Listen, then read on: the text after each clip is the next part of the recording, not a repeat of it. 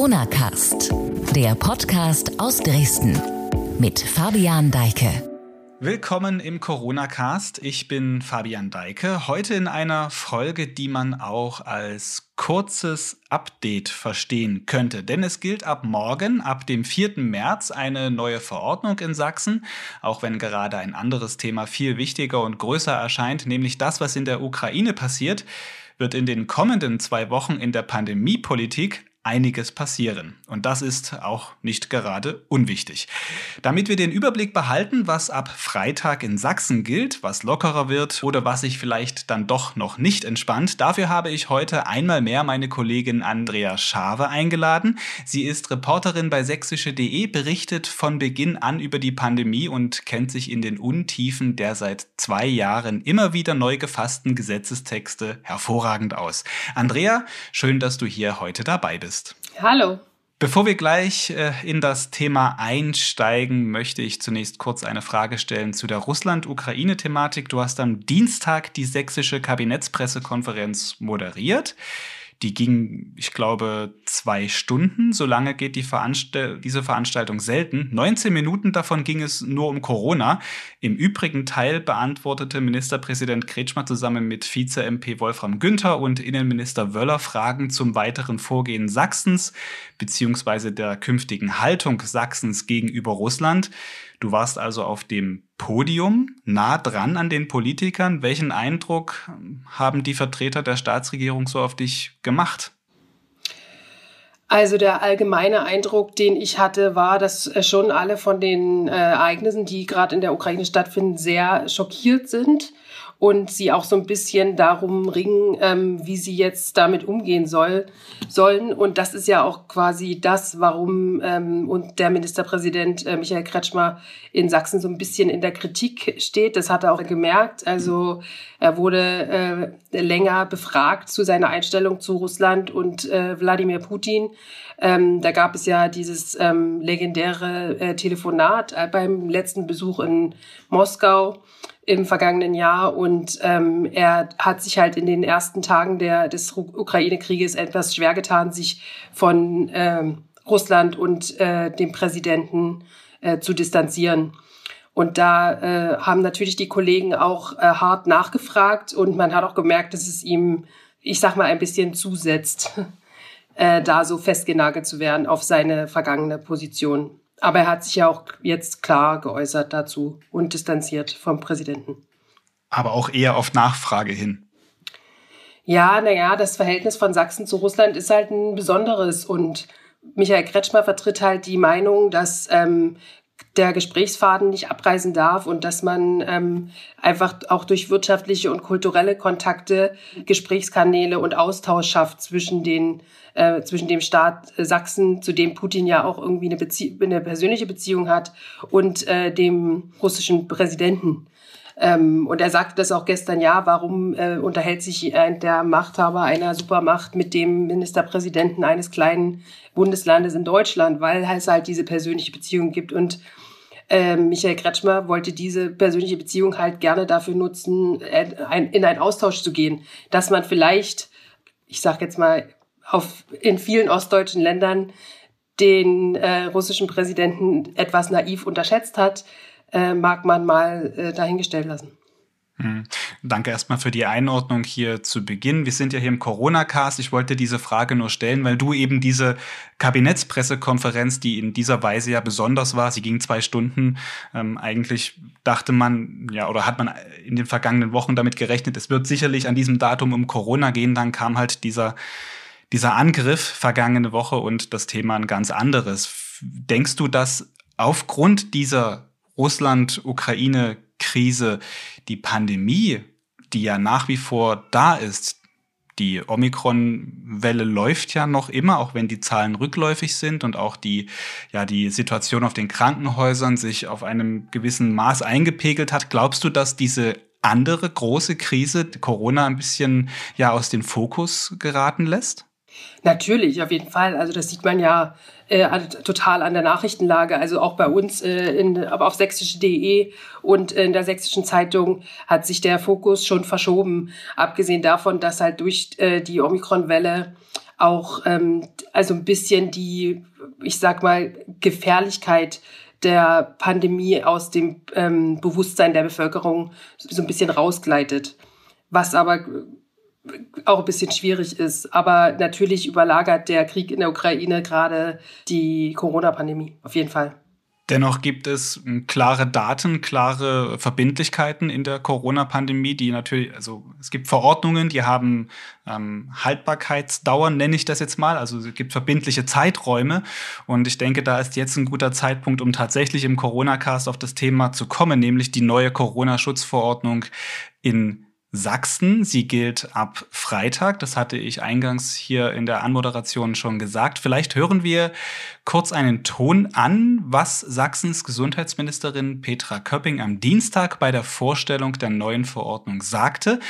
Denn daraus ergeben sich die, ja, wie ich finde, wichtigen Fragen für die nächsten 14 Tage. Also kurz einmal Petra Köpping. Wir haben jetzt die 49. Corona-Schutzverordnung die gültig sein wird vom 4. März bis einschließlich dem 19. März. Was nach dem 19. März passiert, das kann ich Ihnen heute noch nicht beantworten. Wir wissen es nicht, ich bin im täglichen Kontakt mit Berlin, ob es einen Entwurf zum neuen Infektionsschutzgesetz gibt oder nicht. Bisher habe ich dazu noch keine Antworten. Deswegen ist diese Verordnung jetzt auch nur für zwei Wochen gültig. Und äh, ich habe es gerade gesagt, Grund dafür ist die, das Auslaufen der Rechtsgrundlage, was das Infektionsschutzgesetz des Bundes ist. Wie es danach weitergeht, werden wir sehen. Wir haben aber auch, wie angekündigt letzte Woche, keine Notfallverordnung mehr, sondern eine ganz normale Corona-Schutzverordnung. Ja, soweit Petra Köpping, Sachsens Sozialministerin am Dienstag. Ich nenne mal zwei Begriffe bzw. Stichwörter, die ich hier mitgenommen habe und frage dich danach, was das nun bedeutet. Frau Köpping sagte, es ist keine Notfallverordnung mehr. Und sie sagte, das Infektionsschutzgesetz beziehungsweise der darin ähm, äh, verankerte Passus dieser Notverordnung auf Bundesebene läuft aus. Sie wisse noch nicht, was dann in zwei Wochen passieren werde. Vielleicht eins nach dem anderen. Was bedeutet es, dass diese nun 49. Verordnung, äh, 49. Verordnung in Anführungszeichen muss man das ja schon sehen, wieder eine normale Schutzverordnung ist? Das bedeutet vor allen Dingen, dass äh, es nicht mehr darum geht, ähm, äh, Betriebe oder Kultureinrichtungen zu schließen. Ähm, damals im November, als ja die neue Ampelregierung in, äh, im Bund äh, ähm, an die Regierung kam, haben SPD, FDP und äh, Grüne ja das Infektionsschutzgesetz geändert. Und damit, ähm, äh, gerade in einer Zeit, in der im November in Sachsen die Zahlen sehr, sehr hoch waren, die Maßnahmen, die die Länder ergreifen können, um Schulen zu schließen oder Ausgangssperren zu verhängen oder einfach Kultureinrichtungen zu schließen, sehr stark eingeschränkt. Und es gab aber den Passus, dass ähm, äh, wenn die Länder ähm, eine Notverordnung machen, äh, mit der sie äh, in ihrem eigenen Länderparlament eine epidemische Lage feststellen, dann dürfen sie gewisse äh, Schließungen und so noch ähm, noch durchsetzen. Die ist natürlich zeitbegrenzt gewesen, die Notverordnung. Da gab es ähm, erst eine Begrenzung bis Februar. Es wurde dann verlängert auf bis 19. März, so dass man ähm, immer noch Maßnahmen nach dem alten Infektionsschutzgesetz ähm, durchsetzen konnte. Das ist jetzt mit der neuen Schutzverordnung nicht mehr der Fall. Das heißt, die neue Schutzverordnung ähm, geht, äh, begründet sich auf dem neuen Infektionsschutzgesetz vom November. Mhm die neue Verordnung, die jetzt ab Freitag gilt, was sind dann die wesentlichen Änderungen und Neuerungen? Also es wurde äh, vor allen Dingen geändert, dass ähm, es nicht es ist nichts mehr geschlossen. Also als letztes äh, sind ja Clubs und Diskotheken immer noch zu gewesen und auch Bars, ähm, die zumindest äh, Unterhaltung bieten. Die dürfen jetzt wieder aufmachen und äh, unter natürlich strengen Bedingungen. Ähm, und äh, was noch geändert wurde äh, wegen der an sich entspannten Lage im Krankenhaus, ist, dass die Zugänge für Ungeimpfte mit negativen Test ausgeweitet wurden. Also es gibt sehr viele wieder mehr Angebote, in denen man auch unter 3G-Regeln ähm, teilnehmen kann. Zum Beispiel in der Gastro oder Messen oder äh, Sport im Innenbereich. Das waren ja Sachen, die immer noch sehr streng geregelt waren und wo nur Geimpfte und Genesene Zutritt hatten. Und jetzt äh, ab Freitag dürfen auch äh, Ungeimpfte mit negativem Test wieder rein. Wo gibt es denn noch diese Stellen, wo keine, äh, wo nur die Impfung äh, sozusagen der Türöffner ist, wo nur 2G, 2G Plus gilt? 2G Plus äh, gilt nur noch in Clubs und Diskotheken und in Prostitutionsstätten. Und äh, 2G gilt ähm, vor allen Dingen noch bei Veranstaltungen, also bei großen Veranstaltungen mit mehr als äh, 1000 Leuten, obwohl sich da die äh, Veranstalter auch auf ähm, äh, also zwischen 2G und 3G wählen können und dann je nachdem äh, ihre Stadien oder Hallen auslasten können.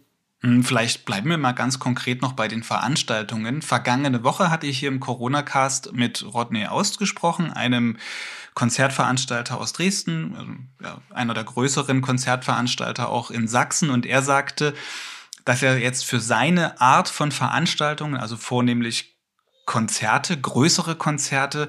Für ihn ist das noch nicht so der Befreiungsschlag, sagt er, dass er jetzt da unter bestimmten Grenzen ähm, ja, Besucher zulassen kann. Wie bewertest du das? Naja, indem man, ähm, also indem man die Kapazität der ähm, Lokalitäten einschränkt, ist, hängt ja immer die Wirtschaftlichkeit dran.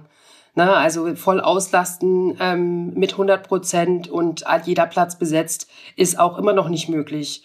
Das ist wahrscheinlich erst, wenn alles so bleibt, wie es jetzt ist, ähm, nach dem 19. März wieder möglich. Aber ist, also die Zahlen des, äh, der, des Publikums wurden ja schon erhöht, aber dass natürlich trotzdem bei 75 Prozent Auslastung äh, oder 60 Prozent Auslastung immer noch Geld verloren geht, ähm, kann ich voll nachvollziehen. Und es ist natürlich auch äh, eine Frage der Wirtschaftlichkeit. Genauso wie die Restaurants in der letzten Zeit ähm, auch äh, bei vielen äh, der Punkt war, die haben lieber geschlossen, anstatt äh, eingeschränkte Öffnungszeiten mitzumachen oder nur Geimpfte und Genesene reinzulassen, weil das einfach in einer Konkurrenzsituation wie zum Beispiel in der Innenstadt von Dresden oder Leipzig oder Chemnitz einfach nicht wirtschaftlich ist. Hm. Ein wichtiges Thema sind auch Schulen und Kitas. Wie sind da die Regeln? Hat sich da in der neuen Verordnung oder im Zuge der neuen Verordnung etwas geändert? Ja, ähm, ab 7.3. Äh, fallen die strengen Regeln, die jetzt noch gelten, äh, weg. Also die Kitas und die Grundschulen und der Primarbereich in den Förderschulen kann wieder zurück zum Normalbetrieb äh, gehen. Die müssen also quasi ihre Klassen und Gruppen nicht mehr streng getrennt halten. Und ähm, in den äh, weiterführenden Schulen fällt die Maskenpflicht am Platz weg. Im Schulgebäude gilt sie natürlich auch immer noch und auch in den Grundschulen. Ähm, es sind wieder Schulfahrten möglich und äh, für ein paar Eltern auch wichtig, dass äh, die Präsenzpflicht in der Schule äh, wieder eingeführt wird. Hm. Ein wichtiges Thema bei Schule und Kita ist auch Quarantäneregeln. Gibt es da irgendwelche Sachen, die man beachten muss, was sich ändert oder ist alles beim Alten geblieben? Nee, die Quarantäneregeln wurden auch geändert. Und zwar will Sachsen in Zukunft keine äh, Schulen äh, Schulen mehr ähm, zeitlich begrenzt schließen oder ganze Klassen äh, in häusliche Lernzeit schicken, sondern es wird quasi ab 7.3. nur noch der betroffene Schüler nach Hause geschickt. Der Rest der Klasse kann in der Schule bleiben, muss sich aber jeden Tag äh, testen lassen, äh, anstatt nur zweimal die Woche. Und äh, so sollen dann quasi geguckt werden, ob äh, es weitere Infektionen gibt. Damit sollen quasi mehr Kinder in der Präsenz, äh, äh, im Präsenzunterricht mhm. sein.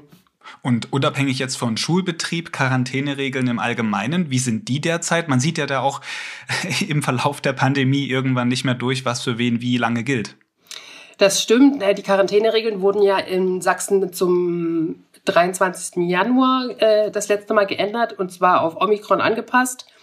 Die gelten auch immer noch. Das ist ähm, eine Regelung des Bundes. Da kann Sachsen jetzt nicht so viel äh, machen. Da müssten sich quasi die Ministerpräsidenten und Präsidentinnen der Länder ähm, zusammen mit dem Bundeskanzler nochmal darüber verständigen. Aber die Pandemie ist ja nicht zu Ende. Wir haben überall in Deutschland äh, oder in vielen Teilen, zumindest in jedem Landkreis in Sachsen, immer noch Inzidenzen die über 1000 liegen. Also Omikron ist wesentlich ansteckender als Delta und die Infektionszahlen gehen jetzt auch nicht so signifikant zurück, ähm, dass man jetzt sagen könnte, das äh, Ding hat sich in drei Wochen erledigt. Mhm. Ähm, deswegen äh, ist die auf Omikron angepasste Quarantäneregelung äh, immer noch gültig. Wie sieht die genau aus? Die Quarantäneregeln sehen äh, folgendermaßen aus, dass sich äh, Infizierte nur noch 10 statt 14 Tage isolieren müssen.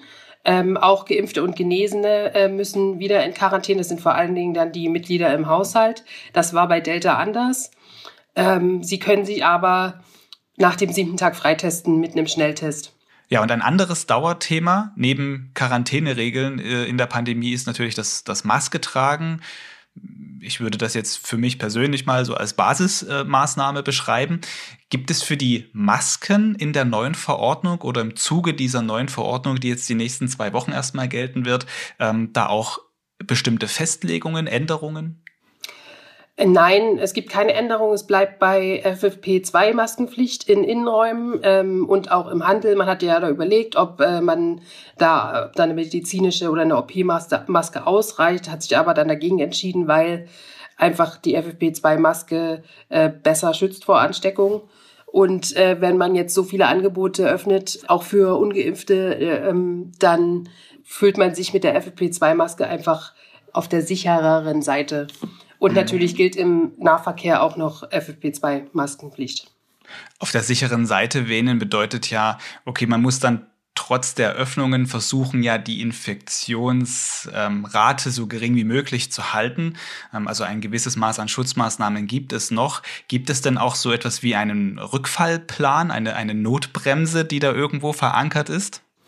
Ja, ähm, der Automatismus, dass äh, automatisch strengere Corona-Maßnahmen gelten, wenn bestimmte Zahlen in den Krankenhäusern erreicht werden, ist äh, der ist weggefallen.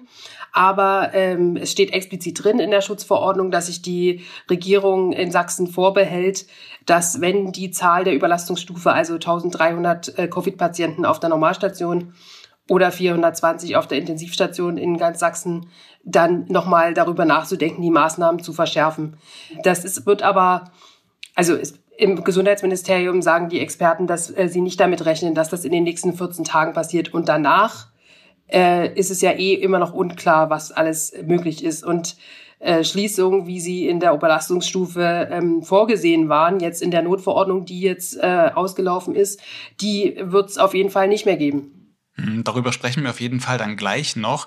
Ein zweites wichtiges Corona-Thema in dieser Woche ist vielleicht auch im Zuge der ähm, Ukraine-Krise untergegangen, ist ja der Start der Impfungen mit dem proteinbasierten Impfstoff von Novavax. Was kannst du uns darüber berichten? Wie ist das angelaufen? Und gibt es überhaupt eine Nachfrage dafür? Das Impfangebot mit diesem Impfstoff richtete sich ja ursprünglich an medizinisches Personal, die ja dann von der sektoralen Impfpflicht äh, betroffen sein werden, die ja auch noch ab 16. März, also in äh, gut und ja, so gut zwei Wochen kommt.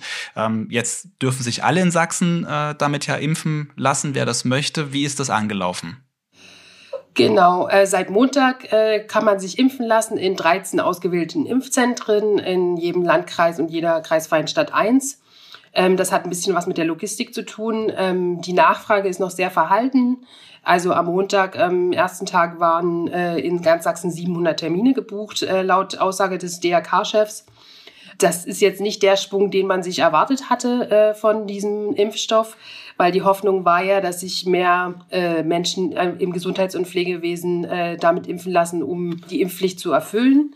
Man hat sich am Mittwoch dazu entschlossen, äh, den Impfstoff nicht nur dem Gesundheits- und Pflegepersonal zur Verfügung zu stellen, sondern allen. Und man kann auch ohne Termin ähm, in die Impfzentren, also in die 13 ausgewählten Impfzentren gehen äh, und wird dann mit Novavax geimpft. Das ähm, also äh, nach Aussage von Frau Köpping, sie war ja am Montag im Impfzentrum in Dresden und hat sich das angeguckt. Ähm, sind sie alle nicht so ganz glücklich damit, wie das gelaufen ist, auch dass der Impfstoff halt so lange gebraucht hat, ähm, um überhaupt anzukommen, dass es halt auch unterschiedliche ähm, Liefertermine gab oder gar keine und dass dann einfach auch so ein bisschen die planerische äh, Logistik dahinter gelitten hat und äh, DRK-Chef Rüdiger Unger sagte, er fühlt sich so ein bisschen zu, dahin zurückversetzt, wie es vor einem Jahr war, als ähm, die anderen Impfstoffe noch priorisiert werden mussten und da halt diese ganze Logistikmaschine angelaufen ist. Und da hatte man sich natürlich mehr Schwung erhofft. Hm, also mit anderen Worten, man hätte sich vielleicht erhofft, dass es von vornherein für alle zur Verfügung steht? Naja, ähm, es, die Dosen sind erstmals nicht so viele. Also äh, Sachsen hat in dieser Woche 68.000 geliefert gekriegt. Da muss äh, die Hälfte weggelegt werden für die Zweitimpfung in drei Wochen, weil man wie bei den anderen Impfstoffen äh, äh, nicht sicher ist, wie viele Impf, äh, Impfdosen wann geliefert werden, ähm, sodass quasi 34.000 Menschen sich in dieser Woche hätten impfen lassen können. Das hätte ja schon mal eine große Lücke geschlossen, bei dem man sagt ja immer ungefähr ein Drittel der Pflegekräfte oder der, der, die von der sektoralen Impfpflicht betroffen sein werden, haben sich noch nicht impfen lassen. Das hätte ja schon mal eine große Lücke geschlossen. Ja, aber nicht alle Pflegekräfte und äh, Menschen, die im Krankenhaus arbeiten, die nicht, bis jetzt noch nicht geimpft sind, haben auf diesen Impfstoff gewartet. Das ist ähm, auch so ein bisschen, ich meine, ja, man kann, ist natürlich eine Hoffnung damit verbunden, weil viele, die ähm, der Impfung nach dem mRNA-Prinzip skeptisch gegenüberstehen, für die das natürlich eine Alternative wäre. Aber hm. Wer sich jetzt mit den ganzen, also der Druck wurde ja auch erhöht, ne? wer sich nach der Zeit, nach den zwei Jahren immer noch nicht für eine Impfung entschieden hat. Ich weiß nicht, ob der jetzt sich durch ein neues Präparat mhm. überzeugen lässt. Naja, dem geht es ja wahrscheinlich dann weniger darum, was es für ein Präparat ist, sondern um diesen Umstand der körperlichen Unversehrtheit. Der wäre ja dann mit einer, egal mit welchem Impfstoff, ähm, da ja in Frage stehend. Richtig, also es gibt ja, ähm, äh, also die Impfquote in den Pflegeheimen zum Beispiel hat sich von Januar zu Februar schon erhöht. Jetzt nicht um zehn Prozentpunkte, aber schon ähm, äh, es haben sich auf jeden Fall schon äh, Pflegekräfte ähm, impfen lassen, weil sie äh, eine Impfpflicht äh, bekommen haben. Also der Druck, den die Bundesregierung und auch Sachsens Regierung aufgebaut hat, auch durch 3- und 2G-Regelungen, hat schon seine Wirkung gehabt. Aber ob man am Ende wirklich 100.000 Menschen ähm, nach zwei Jahren Corona-Pandemie dann Wunder durch ein neues Impfpräparat davon überzeugt, dass das jetzt die richtige Lösung ist, halte ich für übertrieben. Also da ist auch kommunikativ vielleicht nicht alles so, so astrein gelaufen dann. Ich meine, man hat es ja als große Hoffnung ähm, auch dargestellt. Es ist ja auch eine Alternative, aber ich glaube, man überschätzt den Anteil der Menschen, die nur eine Alternative suchen und nicht die Impfung komplett ablehnen. Hm, jetzt hatten wir gerade eben schon sektorale Impfpflicht ein paar Mal angesprochen. Am 16. März soll die ja dann nun so kommen. In Sachsen, so ist das von, von Verbänden, von Trägern und auch seit Wochen von, von Landräten, also aus der Politik zu hören, in Landkreisen, dass das nur mit Ausnahmen umsetzbar sein wird. Heißt also, dass man auch annimmt, dass in manchen Regionen die Ausnahme die Regel sein wird, um einfach einen Versorgungsengpass nicht eintreten zu lassen. Wie ist die Lage in dieser Sache jetzt? Na, die Lage ist so, dass die Impfpflicht ähm, gilt Ab, also ab 15.03. müssen äh, Angestellte im Gesundheits- und Pflegewesen ihren Arbeitgebern nachweisen, ob sie geimpft oder genesen sind. Das steht im Infektionsschutzgesetz, das ja schon in Kraft tritt, also äh, in Kraft ist. Also da gibt's jetzt nicht mehr so viel Spielraum. Es gibt halt die ähm, also die Hinweise, die das Bundesgesundheitsministerium den Ländern gegeben hat, wie man das umzusetzen hat und ähm, äh, was die Landkreise oder die Gesundheitsämter in den Landkreisen, die ja dann dafür verantwortlich sind, äh, worauf die achten sollen, äh, sind relativ schwammig, hm. sage ich jetzt mal, ähm, weil die Einrichtung und auch der, das Pflegepersonal da relativ viel Spielraum hat, um sicherzustellen, dass die Versorgungssicherheit der Patienten oder der äh, Bewohner nicht gefährdet ist. Also es wird in Sachsen dazu kommen, definitiv, dass ungeimpfte Mitarbeiter weiter am Patienten und am Bewohner arbeiten. Das geht gar nicht anders. Dafür sind einfach zu wenig Leute in manchen Landkreisen in diesen äh, Berufen geimpft. Ähm, die müssen dann natürlich mit Auflagen rechnen, also täglichen Tests immer noch oder auch Schutzkleidung. Das ist nicht genau definiert, das kann das Gesundheitsamt entscheiden. Aber ähm, die werden jetzt nicht am 15.3. Äh, alle gekündigt. Also ich, das wird nicht passieren. Zumal sich ja auch dann immer noch hinten dran eine rechtssichere Prüfung anschließen müsste. Ja, sowieso. Also äh, am äh, 16.3. passiert erstmal gar nichts. Am 16.3. Äh, müssen äh, die Beschäftigten das ihrem Arbeitgeber melden bis zu dem Zeitpunkt. Dann muss der Arbeitgeber gucken, okay, was habe ich für Meldung und von wem habe ich keine Meldung und den, dann geht es zum Gesundheitsamt. Das Gesundheitsamt muss dann prüfen und bei 100.000 Menschen kann das mhm. eine Weile dauern. Also jeder Und einem Gesetz, das ja eigentlich nur bis Jahresende auch befristet ist, also man kann eigentlich annehmen, dass, das, dass es Fälle geben wird, wo die Prüfung länger dauern würde, als eigentlich das Gesetz gilt. Ja, jeder Einzelfall muss überprüft werden. Und zwar muss auch für jeden einzelnen äh, Pfleger oder jede einzelne Pflegerin ähm, überprüft werden, ob sie nicht woanders arbeiten kann, also ob sie nicht in eine Verwaltungsstelle oder eine äh, Bürostelle verschoben werden kann, ob sie dringend notwendig er oder sie dringend notwendig ist am Patienten, was passiert, wenn die Person nicht mehr auf Arbeit gehen kann, ähm, kann man dann als Pflegeheim noch seinen gesetzlichen Auftrag erfüllen. Ähm, wir haben ja auch alle Verträge. Also die, sowohl die Krankenhäuser als auch die Pflegeheime müssen ja auch Verträge erfüllen. Und mhm. wenn die sagen, ich brauche diese Arbeitskraft, ansonsten kann ich das nicht, ähm, kann ich die Versorgung meiner Bewohner oder Patienten nicht mehr, äh, nicht mehr sicherstellen, dann bleibt die Arbeitskraft in der Einrichtung. Hm, auf jeden Fall ein sehr spannendes Thema und auch ein Spannungsfeld. Wir hatten im Podcast Politik in Sachsen vergangene Woche auch mit dem Chef der Diakonie, mit Dietrich Bauer, darüber gesprochen. Vielleicht empfehle ich an dieser Stelle nochmal diesen Podcast zu hören, weil das ist auch sehr interessant, wie von Arbeitgeberseite dieses Problem eben beleuchtet wird. Da ist vieles von dem, was du gerade auch sagst, mit drin. Ähm, schließen wir an der Stelle dieses Thema sektorale Impfpflicht ab. Auf sächsische.de bleiben wir natürlich auch da dran und berichten weiter dazu, wie sich das entwickelt. Anderes Thema, auch wieder Impfung, die Impfzentren, die ja dann über den Winter noch äh, gelaufen sind, ähm, die wird es jetzt in Sachsen dann oder die, die Kapazitäten werden heruntergefahren. Wie sieht da die genaue Ausgestaltung in Sachen Impfzentren in den nächsten Wochen und Monaten aus? Also die Kapazitäten in den, äh, also in den Impfzentren, die vom Freistaat organisiert werden, also quasi die von den DRK, vom DRK äh, betrieben werden oder von den Maltesern und Johannitern, äh, die werden äh, heruntergefahren. Also da werden, äh, werden ein paar geschlossen. Äh, man will, man hat jetzt 64 äh, in ganz Sachsen und man will äh, ab Mai, äh, April, Mai auf ungefähr 29 kommen. Die Zahl der täglichen Impfungen soll von 20.000 auf ungefähr 11.000 reduziert werden. Und das ist auch ich, also Frau Köpping sagte, das ist der Nachfrage entsprechend. Also derzeit sind nach Aussage des DRKs die Impfzentren zu 20 Prozent ausgelastet. Also es ist nicht mehr die Situation, wie wir sie noch im Dezember oder im November äh, oder Anfang Januar hatten, wo ähm, äh, sehr viele Leute ähm, sich ihre Auffrischungsimpfung äh, abgeholt haben. Wo Schlangen teilweise dann ja, ja, auch, man erinnert sich an diese Bilder zurück, ne? Ja, äh, genau, und um das zu verhindern, dass das äh, wieder passiert, ähm, wenn zum Beispiel äh, die SIGO die vierte Info, Impfung für alle äh, im Herbst dann äh, empfiehlt, will man äh, das Verwaltungspersonal der Kassenärztlichen Vereinigung Sachsen und vom Deutschen Roten Kreuz behalten. Weil man hatte ja die Erfahrung im letzten Jahr gemacht, ne, ähm, die Impfzentren wurden im September geschlossen. Im September kam die Empfehlung zur Auffrischungsimpfung und dann äh, ging der Boom los.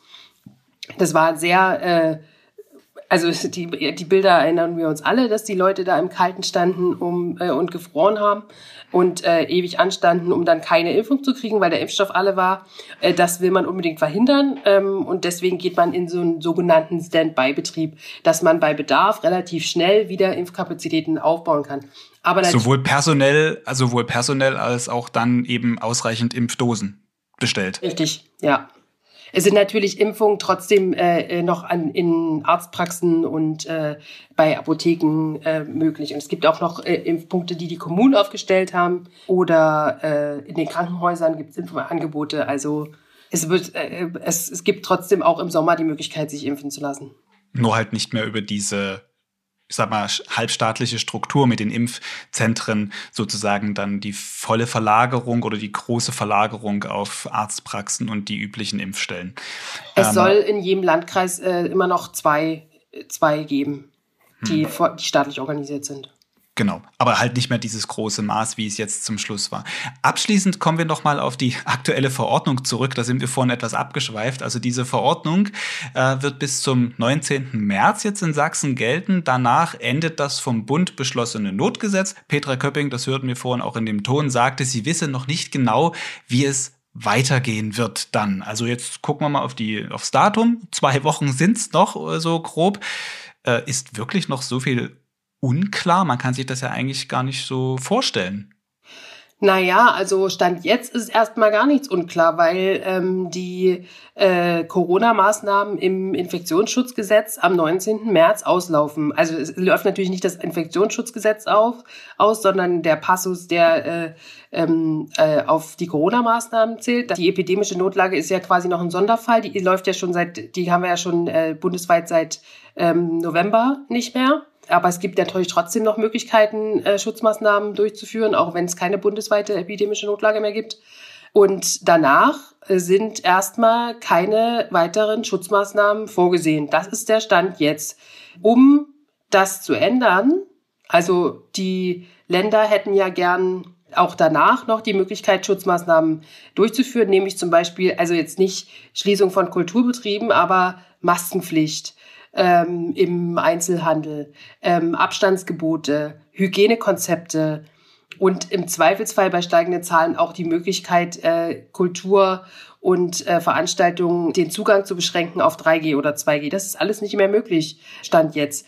Damit das wieder möglich ist, muss der Bundestag das Infektionsschutzgesetz erneut ändern. Und dafür gibt es noch keinen Entwurf. Die äh, Ampelregierung hat sich noch nicht auf einen Entwurf äh, einigen können.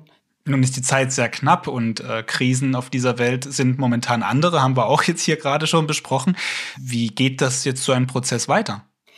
Ja, das ist äh, eine gute Frage. Also erstmal müsste sich halt ähm, die Re Ampelregierung äh, zu einer Meinung durchringen. Da gibt es ja durchaus unterschiedliche Ansichten. Also auch Olaf Scholz äh, oder die SPD hätte, würden ein paar Basismaßnahmen gerne verlängern. Die FDP ist da dagegen. Äh, das sind dann quasi Basisfreiheitseinschränkungen. Ähm, aber also ich bin der Meinung, dass man die Pandemie nicht politisch beenden kann. Also es ist ein willkürlich festgesetztes Datum, dieser 19. März. Der Virus verschwindet nicht am 20. März. Und ähm, es, das, wir werden nicht äh, am 20. März eine Situation haben wie im März äh, 2020, bevor dieses ganze Chaos auf uns äh, herniederbrach. Mhm. Ähm, und damit da etwas Bewegung reinkommt, müsste sich erstmal die Ampelregierung ähm, auf irgendwas einigen und dann geht es ja quasi in die Beratung. Und die äh, Beratung im Bundestag und im Bundesrat sind jetzt vorgesehen für den 17. und 18. März. Das ist natürlich mhm. super knapp, weil das ist ein Tag, bevor das Infektionsschutzgesetz ausläuft. Und die Länder müssen ja auch irgendwie darauf reagieren können, weil ansonsten war's das halt. Es gibt den Begriff Freedom Day. Manche sehen den 20. März als eben diesen Tag an. Du sagtest gerade schon, das Virus verschwindet ja nicht am 20. März, nur weil man ähm, dann keine Maßnahmen mehr aufrecht erhalten kann, will oder wie auch immer. Wie bewertest du diesen Begriff? Denn die realen Begebenheiten stehen ja diesem, ich sag mal, Freiheitsbegriff entgegen. Naja, der politische Wille, äh, äh, zumindest nach der letzten äh, Ministerpräsidentenkonferenz, war ja, dass es diesen Freedom Day äh, nicht gibt, weil man auch nach dem 19. März noch die Möglichkeit haben sollte, diverse Basismaßnahmen wie Maskenpflicht oder Abstandsgebote, Hygienekonzepte ähm, in den Ländern durchzusetzen. Stand jetzt mit dem Infektionsschutzgesetz, wie es jetzt gilt, bis 19.3. gibt es diesen Freedom Day, weil am 19.3. alles außer Kraft tritt.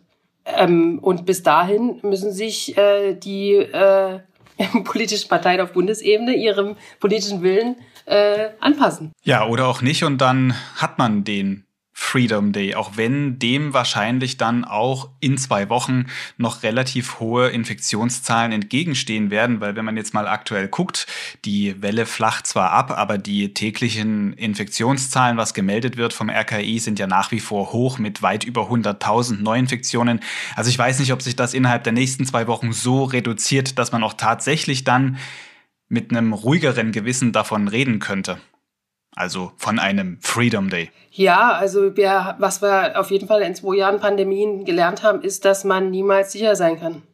Der Virus hat uns schon mehrfach überrascht oder die Politik schon mehrfach überrascht. Deswegen, also wir haben immer noch äh, derzeit Inzidenzen über 1000, äh, äh, fast überall in Deutschland und auch in ganz Deutschland gesamt. Und in Sachsen sind jetzt, also ich meine, ja, okay, die, die Krankenhauszahlen sind nicht so stark wie im Dezember, wo wir äh, Patienten haben ausfliegen müssen in andere Bundesländer. Aber das war ja ein ganz klares Signal für unser Gesundheitssystem, schafft es nicht.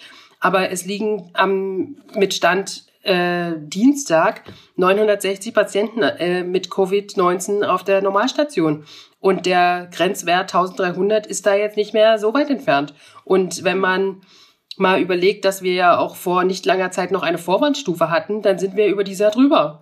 Und äh, da, äh, also ja, es flacht ab, wie auch immer, ähm, aber die Infektionszahlen sind immer noch so hoch, dass man es auch in den Krankenhäusern merkt. Und äh, das wird sich jetzt, äh, denke ich, in den nächsten zwei Wochen auch nicht auf gegen Null äh, bewegen. Also von Inzidenzen von 35, wie wir das im letzten Sommer hatten, sind wir meilenweit entfernt. Also halten wir fest, ab Freitag, also ab morgen gibt es die äh, eine neue Corona-Schutzverordnung in Sachsen, die 49. Andrea, ich habe dich eingeladen hier heute nochmal zum Corona-Cast, weil es sein kann, dass es die, dass es die letzte Corona-Schutzverordnung ist. Du hast dich seit zwei Jahren in jeden Gesetzestext, in jede Änderung hineingelesen, da herausgearbeitet, kennst die Unterschiede jedes Mal dann auch relativ schnell und kannst es herauslesen. Denkst du, es wird nochmal eine 50. geben oder war es das jetzt wirklich? Wie wir ja schon gesagt haben, der politische Wille für eine 50. Verordnung ist da. Also ich rechne damit, dass es noch äh, Basismaßnahmen geben wird, aber die werden natürlich nicht bei weitem das sein, was wir jetzt in den letzten Monaten hier in Sachsen erlebt haben. Wir sind gespannt, schauen erst mal in die nächsten zwei Wochen, wie sich das alles entwickelt, ob dann auch tatsächlich noch der politische Wille formuliert wird und zu Papier gebracht wird, ob sich dann dort etwas tut. Andrea Schave, Reporterin von sächsische.de, Vielen Dank für das Gespräch und einmal mehr für die Aufklärung in Corona-Fragen. Sehr gern. Also, es ist noch viel zu tun bis zum 20. März, also bis zu dem Tag, wo in Deutschland die Corona-Schutzmaßnahmen fallen sollen. Auf welches Maß das ist gegenwärtig, zwei Wochen vorher, nicht gewiss. Auf sächsische.de informieren wir Sie weiterhin zu allen mit diesem Thema verbundenen Fragen. Abschließend jetzt wie immer noch ein kurzes News-Update. Nach wie vor hohe Infektionszahlen. Die 7-Tage-Inzidenz bei den Corona-Neuinfektionen in Sachsen ist an diesem Donnerstag wieder leicht gestiegen. Sie liegt nun bei 1230 Ansteckungen pro 100.000 Einwohner. Am Vortag war noch eine Inzidenz von 1070 gemeldet worden. Bundesweit weist der Trend seit einigen Tagen nach unten, aber auch im Bundesschnitt ist der Wert nun ebenfalls an diesem Donnerstag wieder leicht nach oben gegangen.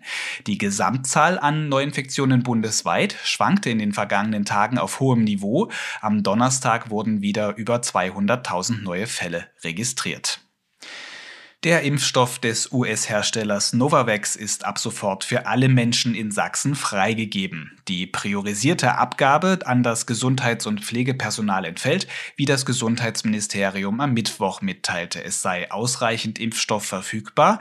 Seit Montag gibt es den Impfstoff in Sachsen. Bislang ließen sich 441 Menschen damit impfen, wie aus einer Übersicht des Robert Koch Instituts vom Mittwoch hervorgeht. Ursprünglich sollten mit Novavax diejenigen Patienten geimpft werden, die von der ab 16. März geltenden einrichtungsbezogenen Impfpflicht betroffen sind. Die Corona-Regeln für Urlaubsheimkehrer nach Deutschland werden einfacher. Seit Donnerstag gelten vorerst keine Länder mehr als Hochrisikogebiete. Damit gelten derzeit keine Quarantänepflichten bei der Einreise. Hintergrund dafür sind die nun greifende Änderung der bundesweiten Einreiseverordnung. Demnach werden nun nur noch Staaten und Regionen vom RKI als Hochrisikogebiete eingestuft, in denen Virusvarianten mit besorgniserregenderen Eigenschaften krass passieren als die hierzulande dominierende Omikron-Variante. Für alle Einreisen nach Deutschland gilt aber weiterhin die 3G-Regel. Wer also nicht geimpft oder genesen ist, muss einen negativen Test vorweisen. Die Nachweispflicht gilt nun aber erst ab einem Alter von 12 statt bisher 6 Jahren. Das RKI weist zudem darauf hin, dass sich die Einstufung von Risikogebieten auch weiterhin kurzfristig ändern könne. Ja, damit geht der Corona-Cast zu Ende. Zu den Themen in dieser Folge passende Inhalte verlinke ich wie immer in der Beschreibung der Episode. Außerdem empfehle ich Ihnen einen Blick auf sächsische.de. Dort haben wir jeweils einen Newsblog zur Corona-Situation, zur Pandemie und zur Lage in den Kriegsgebieten in der Ukraine. Auch dazu berichtet sächsische.de in einem Newsblog. Den Link dorthin finden Sie ebenfalls in der Podcast-Beschreibung. Bis zur nächsten Folge hier im Corona-Cast. Ihnen alles Gute. Tschüss.